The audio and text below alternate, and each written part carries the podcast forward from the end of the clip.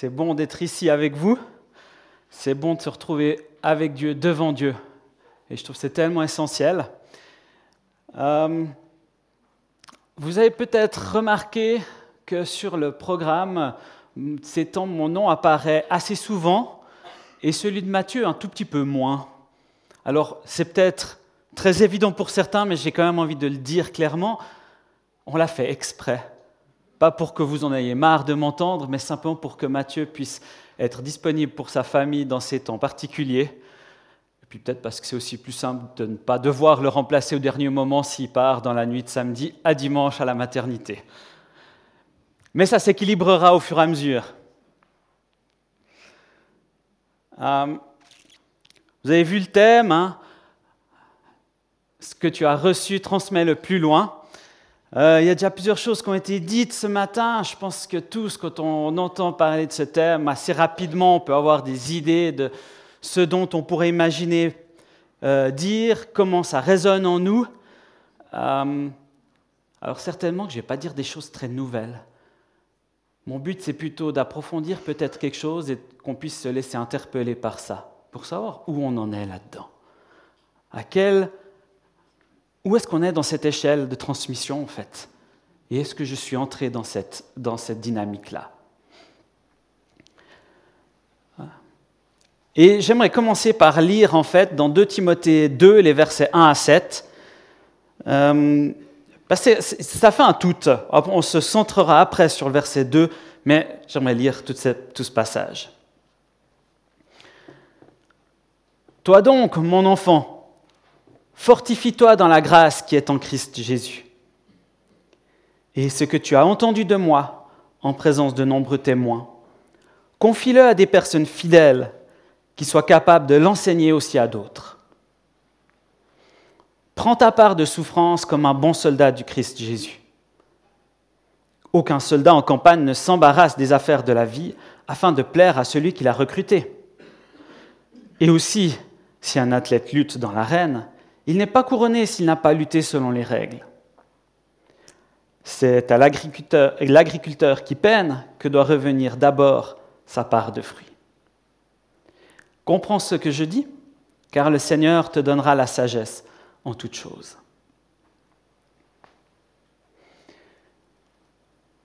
Alors c'est un texte sur lequel on pourrait passer quelques heures, voire quelques jours, parce qu'il est très riche entouré par des encouragements, avec le but très clairement au verset 2, et puis trois images qui vont pouvoir aider à approfondir en fait ce que Paul cherche à transmettre à Timothée à ce moment-là. Et, ce que j'aime là-dedans, c'est que c'est vraiment le message d'un mentor à son disciple. Hein. C'est le message de Paul à Timothée, c'est ce qu'il a envie de transmettre. Alors, dans toutes ces deux épîtres, hein, on a vraiment ce que Paul cherche à transmettre à Timothée. Et puis là-dedans, on voit vraiment qu'il y, a un encouragement très fort, mais pour un but précis. Dans un but précis, c'est celui de cette transmission. Ce que tu as reçu, ce que tu as entendu de moi en présence de nombreux témoins, confie-le à des personnes fidèles qui soient capables de l'enseigner aussi à d'autres. Avec l'idée de multiplication. Et ça, c'est quelque chose de très fort. L'Église primitive a appliqué ce principe. Euh, un disciple va former d'autres disciples qui vont en former d'autres.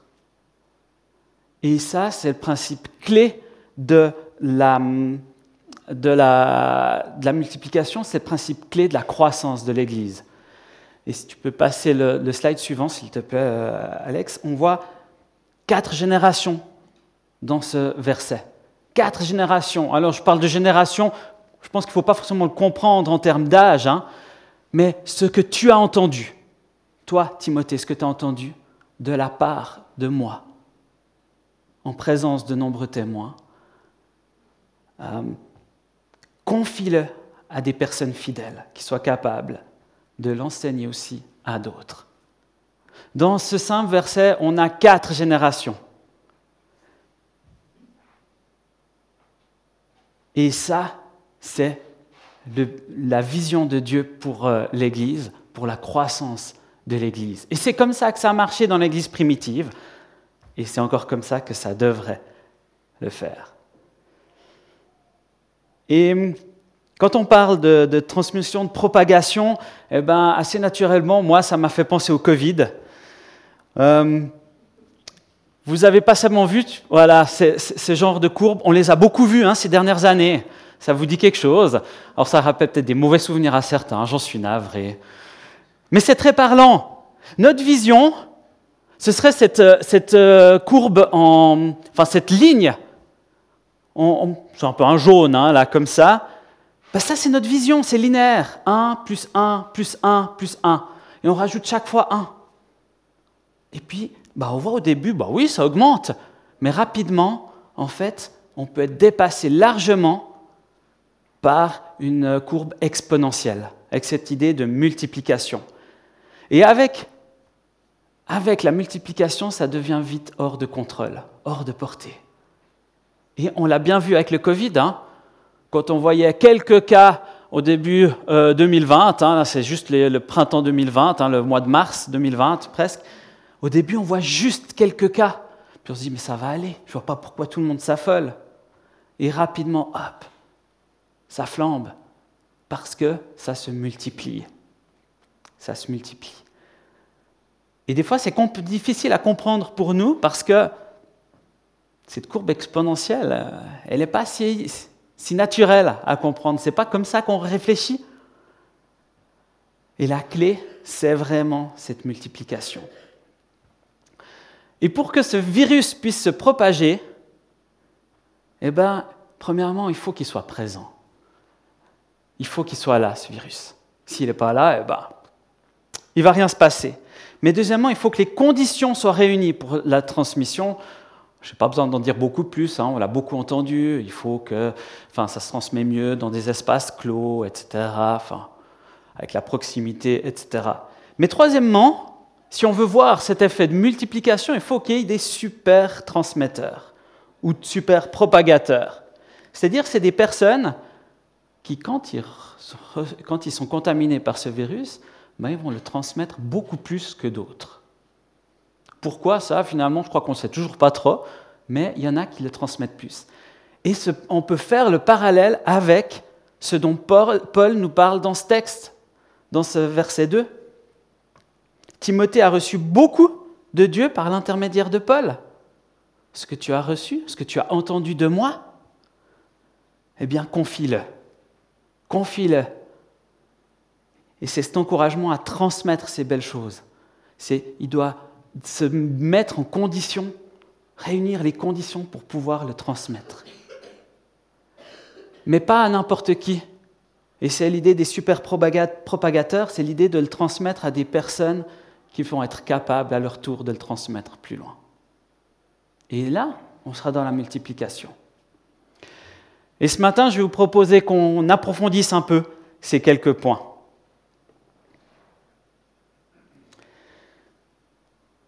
En commençant par ce que tu as reçu. Ce que je disais, si on veut, si ce virus a pu se transmettre comme ça, c'est qu'à un moment donné, il a dû être là. S'il n'était jamais arrivé en Suisse, ben on n'aurait jamais eu de pandémie, on n'aurait pas été touché par cette pandémie ici. S'il n'avait pas apparu comme ça en Chine, eh ben, on n'aurait pas eu de pandémie. Pour pouvoir transmettre quelque chose, eh ben, il faut qu'on ait reçu quelque chose. C'est ce que Raphaël disait avant. Ce qui a permis au vélo de pouvoir se développer, c'est la transmission. Mais il fallait qu'il y ait quelque chose à la base pour que cette transmission puisse être efficace. Et Timothée a reçu beaucoup.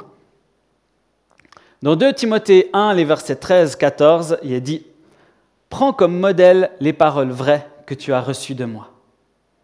Tu les as reçues avec la foi et l'amour que le Christ Jésus nous donne. On t'a confié un beau trésor. Garde-le avec l'aide de l'Esprit Saint qui habite en nous. Les paroles vraies que tu as reçues de moi, que tu as reçues avec la foi et l'amour. Timothée a beaucoup reçu, mais pas seulement de Paul. Dans son enfance déjà, euh, il est le fils euh, et le petit-fils de juives pieuses qui aimaient Dieu et qui se sont probablement convertis à Christ lors du premier euh, voyage de, Paul. Euh, alors ça, c'est ce qu'on déduit hein, de ce qu'on imagine, parce que quand on voit le deuxième voyage en acte 16, eh ben, c'est là qu'on voit que euh, Timothée avait déjà un bon témoignage auprès des croyants, ce qui fait dire aux commentateurs que toute cette famille s'était probablement tournée vers Christ lors du premier voyage de Paul. Mais ça signifie que depuis qu'il est tout petit, Timothée, il a reçu. Il a reçu des choses de la part de Dieu par l'intermédiaire de sa mère, de sa grand-mère. C'est dit dans 2 Timothée 3, verset 15. Il avait un père grec. On ne sait pas si de la part de son père, il a aussi reçu des belles choses de Dieu. On ne sait pas si son père aimait Dieu, connaissait Dieu ou pas. On ne sait pas trop. Euh, on ne sait même pas, on se pose la question, est-ce qu'il n'était pas décédé Parce que, comme euh, le texte nous en parle très peu, c'est même à se demander si euh, Timothée avait encore son père. Mais dans tous les cas, Timothée était reconnu pour sa foi et son témoignage, malgré sa jeunesse. Et moi, ça me parle de ce jeune homme qui a reçu des choses, des belles choses de Dieu depuis qu'il était tout petit. Et ça me parle parce que, euh, pour ma part, j'ai grandi avec une famille qui m'a montré les choses de Dieu depuis tout petit. J'ai grandi dans, des assemblées d'arbistes où j'ai reçu énormément dans la connaissance de la Bible. Et j'en suis aujourd'hui tellement reconnaissant. Parce que si j'en suis là où j'en suis aujourd'hui, eh bien c'est parce que j'ai reçu ces belles choses déjà dans mon enfance. Et c'est certainement le cas pour beaucoup d'entre nous euh, ici. Mais si Timothée a reçu des choses déjà quand il était petit, il a aussi reçu des choses de son père spirituel, hein, de Paul. Paul l'appelle d'ailleurs son fils hein, dans plusieurs euh, épîtres, euh, déjà dans Timothée, mais aussi dans d'autres épîtres, il l'appelle mon fils, mon enfant bien-aimé.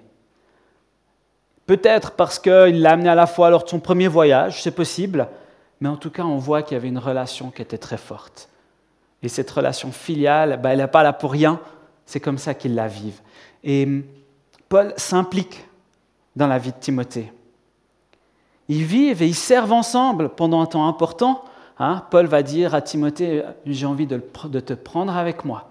Viens avec moi dans ce voyage missionnaire.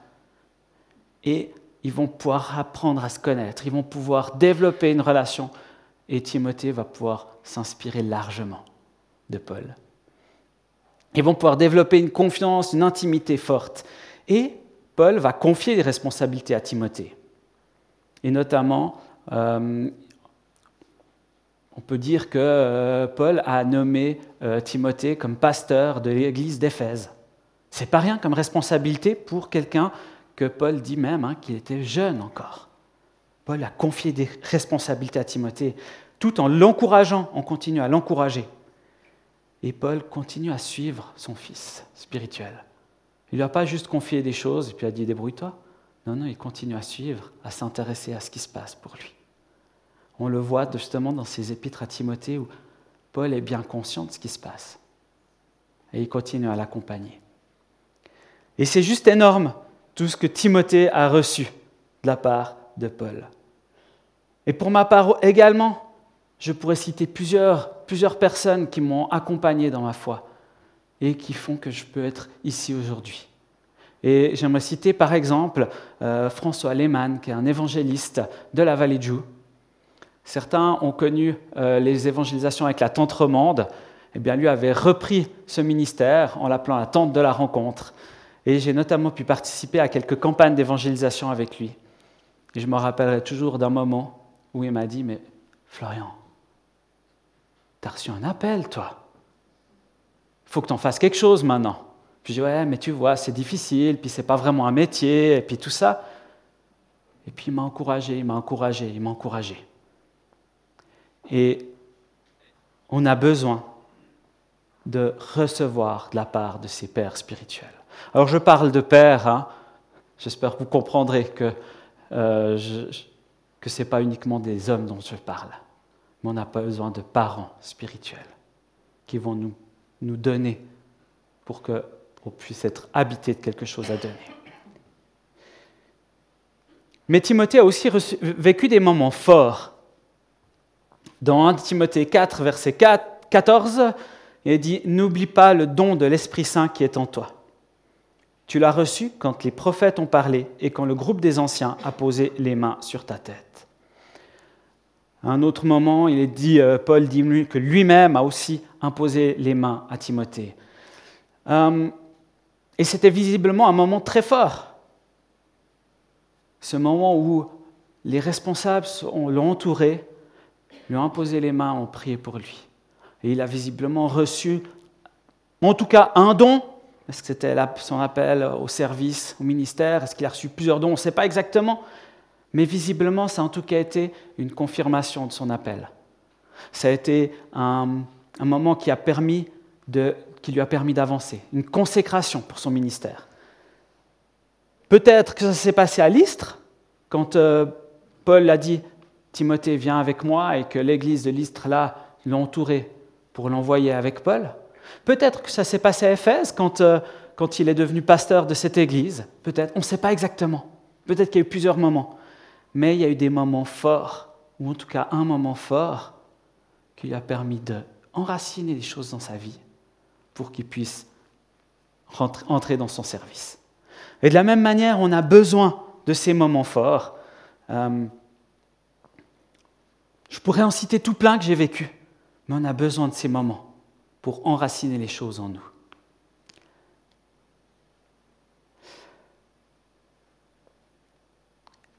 Et dans 2 Timothée 1, les versets 13 et 14, hein, surtout le verset 14, dit bien, on t'a confié un beau trésor.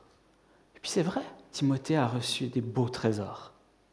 C'est juste magnifique tout ce qu'il a reçu, ça fait envie. Moi je me suis toujours dit, mais quelle chance il a eu de pouvoir comme ça être enseigné, de pouvoir être accompagné par Paul. Il a reçu un beau trésor. Mais vous avez vu la suite? Garde-le avec l'aide de l'Esprit Saint qui habite en nous. Garde-le.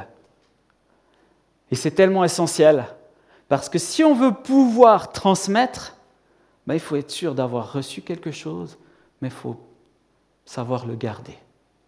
Parce que si on est vide, on ne peut plus rien transmettre. Et on peut être vide parce qu'on n'a rien reçu, mais on peut aussi être vide parce qu'on n'a plus rien, on n'a rien gardé. Et je pense que euh, cet appel à garder le beau trésor, il est très fortement lié avec euh, ce rappel de dire, mais tu as reçu des belles choses. Puis j'ai un peu envie de vous laisser quand même du coup ces interpellations, hein, mais qu'est-ce que tu as reçu? Qu'est-ce que tu as reçu de Dieu? Qu'est-ce que tu as vécu avec Dieu qui t'habite profondément aujourd'hui? Si tu devais transmettre une chose, ce serait quoi? Qu'est-ce qu'il y a au fond de toi qui brûle d'être transmis plus loin? Puis l'autre question, c'est qui c'est qui te l'a transmis? Qui te l'a transmis?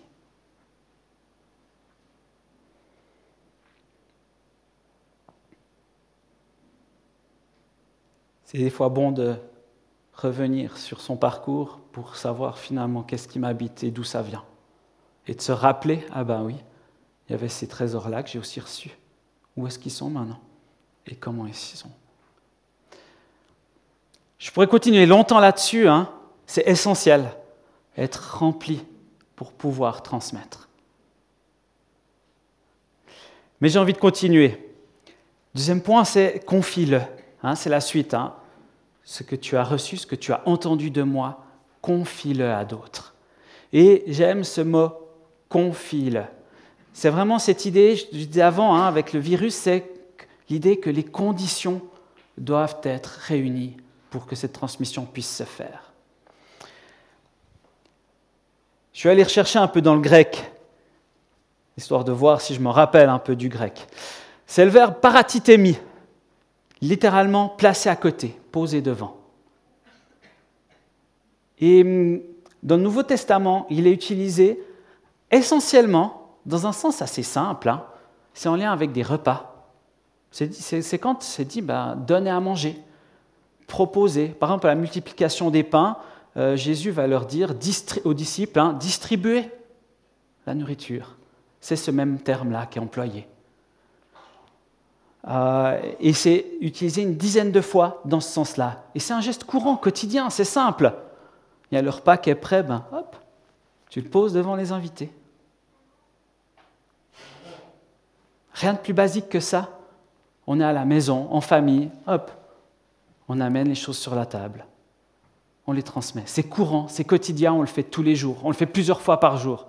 Et je parle de nourriture, on pourrait parler de toutes les choses hein, qu'on transmet aux gens autour de nous. Et ça me parle de quelque chose de, de normal. C'est rien de particulier, de miraculeux de surnaturel. C'est juste un geste normal bah, qu'on fait parce qu'on a besoin de manger, parce qu'on a envie de manger.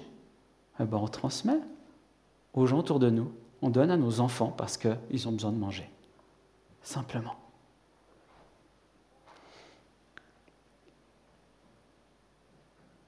Et puis la deuxième manière dont ce mot est utilisé dans le Nouveau Testament, c'est l'idée de remettre à Dieu, littéralement, hein, placer devant Dieu. Par exemple, quand Jésus va dire Entre tes mains, je remets mon esprit, il va utiliser ce mot-là. Mais c'est aussi dit quand euh, on va recommander des personnes à Dieu.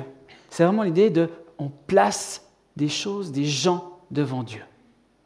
Et là, dans cette manière de l'utiliser, il, y a quelque chose de très spirituel, il y a un aspect très surnaturel même. On fait vraiment appel au miraculeux de Dieu. Et puis, eh ben, après, on a l'utilisation de ce même mot dans 2 Timothée 2 au verset 2, hein, le verset qui nous occupe ce matin. Et à mon sens, dans ce verset, il combine ces deux utilisations du mot. Quand Paul dit à Timothée, confie les belles choses que tu as reçues, il dit, ça doit être quelque chose de normal, de courant. Rien de spécial. Tout comme tu donnes à manger à tes enfants parce que c'est normal, tu as préparé le repas, tu le donnes, bah de la même manière, tu dois transmettre ce qu'il y a au fond de toi. Ce beau trésor, tu dois le transmettre. Et ça me parle de normalité, de simplicité. Quand je suis avec mes collègues, quand je suis euh, au sport, ou quoi que ce soit, eh bien, je devrais pouvoir transmettre spontanément, naturellement, normalement les choses qui sont en moi. Parce que je les ai reçues et que c'est normal de les transmettre, comme c'est normal de, de, partager les repas. Et en même temps, c'est un acte profondément spirituel pour lequel on a besoin du miraculeux de Dieu, du surnaturel de Dieu. Parce que sans lui, ce qu'on va pouvoir transmettre, eh ben, ça risque d'être vide, ça risque d'être stérile. Et donc c'est un mot qui, a en même temps cette simplicité courante, normale, quotidienne, et en même temps ce surnaturel de Dieu pour qu'il y ait de la profondeur dans ce qu'on peut transmettre.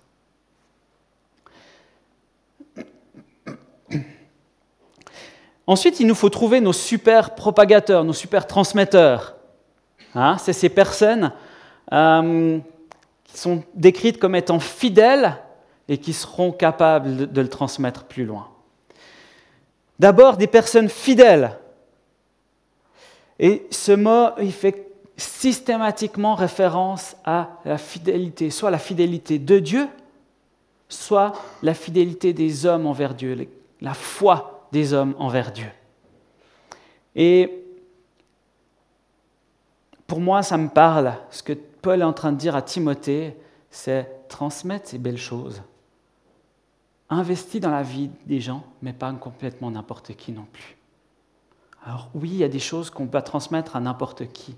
On doit dire à tout le monde que Dieu les aime. On doit transmettre les belles choses de Dieu à tout le monde. Mais on peut choisir nos disciples. C'est l'idée d'investir particulièrement dans la vie de personnes dont on que Dieu nous met à cœur. Parce que Dieu nous a montré quelque chose de particulier chez eux. Parce que Dieu, on croit profondément que Dieu veut les emmener plus loin. C'est l'idée d'investir de, manière intentionnelle, de choisir les personnes près de qui on va investir. Je ne suis pas en train de dire que faut t'en ficher de ton voisin parce que ce n'est pas auprès de lui que Dieu t'appelle à investir. C'est pas ça. Hein. Aime-le, ton voisin. Parle-lui de Dieu, partage ta foi avec lui.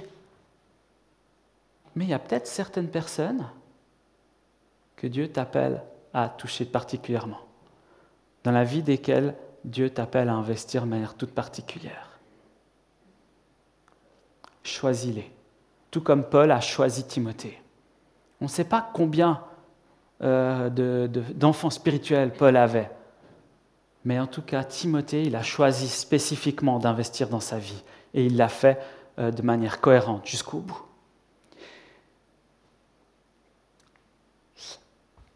Et en même temps, ce qui est beau, c'est que c'est des personnes fidèles. Et ça donne l'impression que c'est un peu facile. Je dois investir dans la vie de personnes qui sont déjà des croyants matures et bien, bien posés en Dieu, bien fondés en Dieu. Mais ce n'est pas tout à fait vrai, parce que juste après, on a hein, l'idée des personnes fidèles qui seront capables d'enseigner. Et en grec, c'est un futur. C'est un futur. Ils seront capables. Ça veut dire qu'ils ne sont pas encore capables.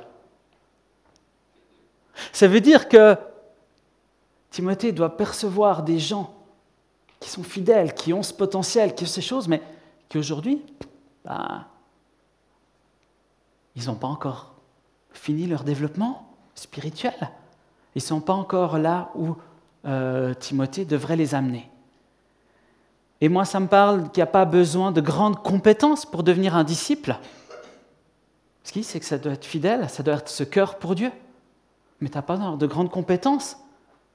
Par contre, tu le désir de servir Dieu et de te laisser transformer par lui pour que tu puisses devenir. Et c'est ça le sens hein, de ce futur, c'est de pouvoir devenir vraiment le disciple que Dieu veut que tu sois. La difficulté, c'est que comment est-ce que je vais choisir mes disciples s'ils ne sont pas encore comme ils devraient l'être? C'est un peu paradoxal, hein, ce que je dis, c'est qu'en même temps, tu dois choisir tes disciples pour investir intentionnellement dans la vie de certaines personnes, alors même que ces personnes-là, bah, tu ne peux pas encore reconnaître ces belles choses en eux. Eh bien, c'est là où je crois qu'il faut vraiment rester à l'écoute de Dieu pour pouvoir voir le cœur des autres comme Dieu le voit, pouvoir discerner ce cœur et croire au potentiel. Et la troisième caractéristique hein, de ces personnes, de ces disciples, c'est qu'ils doivent être capables d'enseigner, ou ils doivent devenir capables d'enseigner, hein, puisque c'est un futur avant ça. Et, ça, c'est le but ultime, hein. c'est la multiplication, c'est la transmission. Euh, et puis ça, c'est bon de se le rappeler.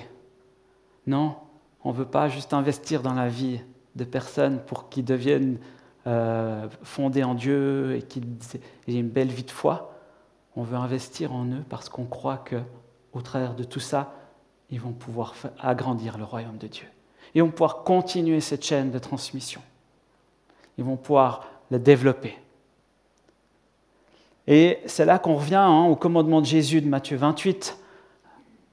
Faites de toutes les nations des disciples. Et la seule manière de réussir à faire ça, c'est que cette chaîne de transmission, elle puisse se continuer encore et encore et encore. Et si on fait ça, eh bien, la croissance de l'Église sera exponentielle. Ce sera exponentielle.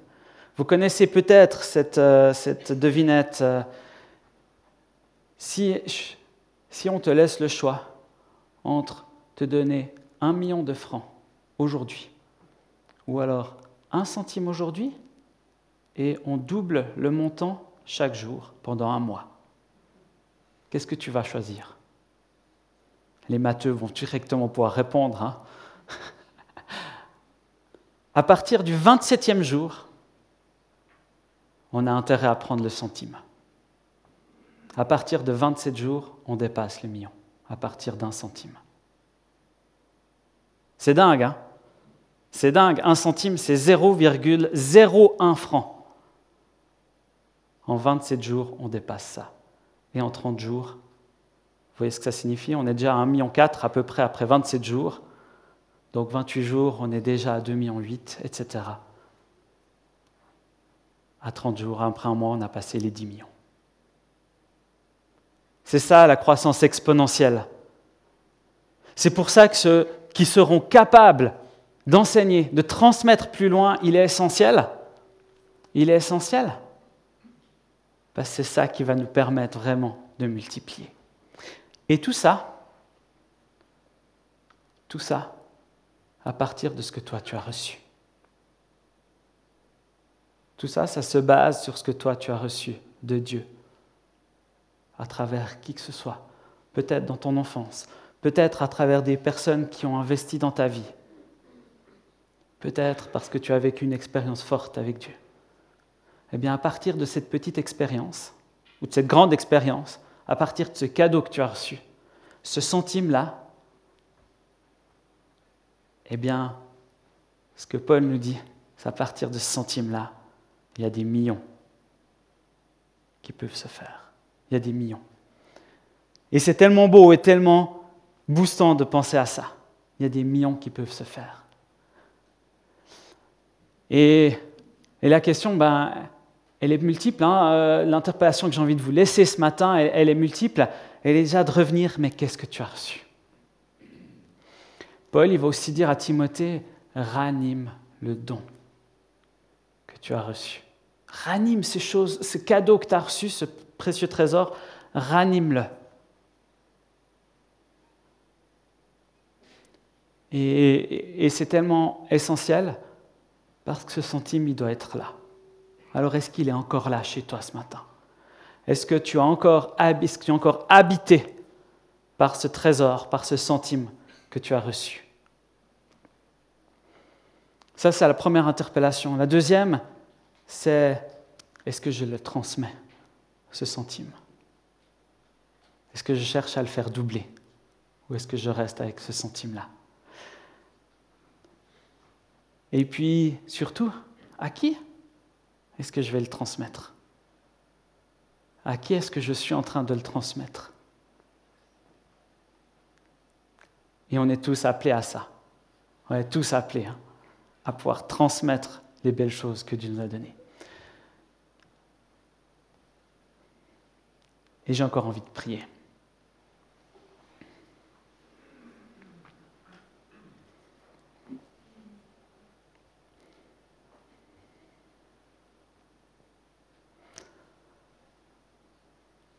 Père, je te suis tellement reconnaissant des belles choses que tu as placées dans ma vie.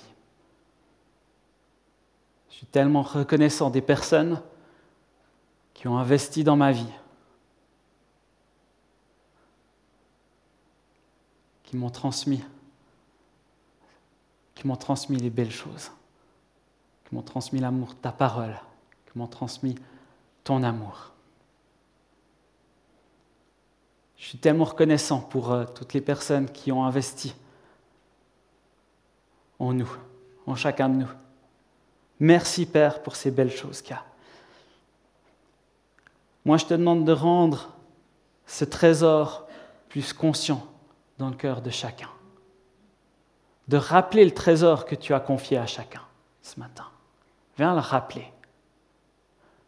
Que ce trésor soit encore bien vivant ou un peu éteint, viens le rappeler ce matin. Viens rappeler ces belles choses que tu as données. Et Père, moi je te demande que tu puisses aussi euh, redonner une motivation, donner ou redonner une motivation pour la transmission, pour donner plus loin les belles choses que toi tu nous as données pour que cette multiplication dont tu nous parles, eh ben, elle puisse être réelle. Que cette vie de disciples qui font des disciples, qui feront encore des disciples, eh bien, ça puisse être une réalité. Que ça puisse être une réalité qu'on vit au, jour le jour. Je te demande de nous, de nous bousculer suffisamment pour qu'on puisse entrer ou réentrer dans cette dynamique-là. Alors viens nous donner des personnes spécifiques à cœur dans la vie desquelles on pourrait investir. Viens nous parler, viens nous bousculer pour qu'on vive réellement cette réalité de la multiplication, cette réalité de, la vie de disciple qui transmettent plus loin. Merci de nous accompagner, Père. Au nom de Jésus. Amen.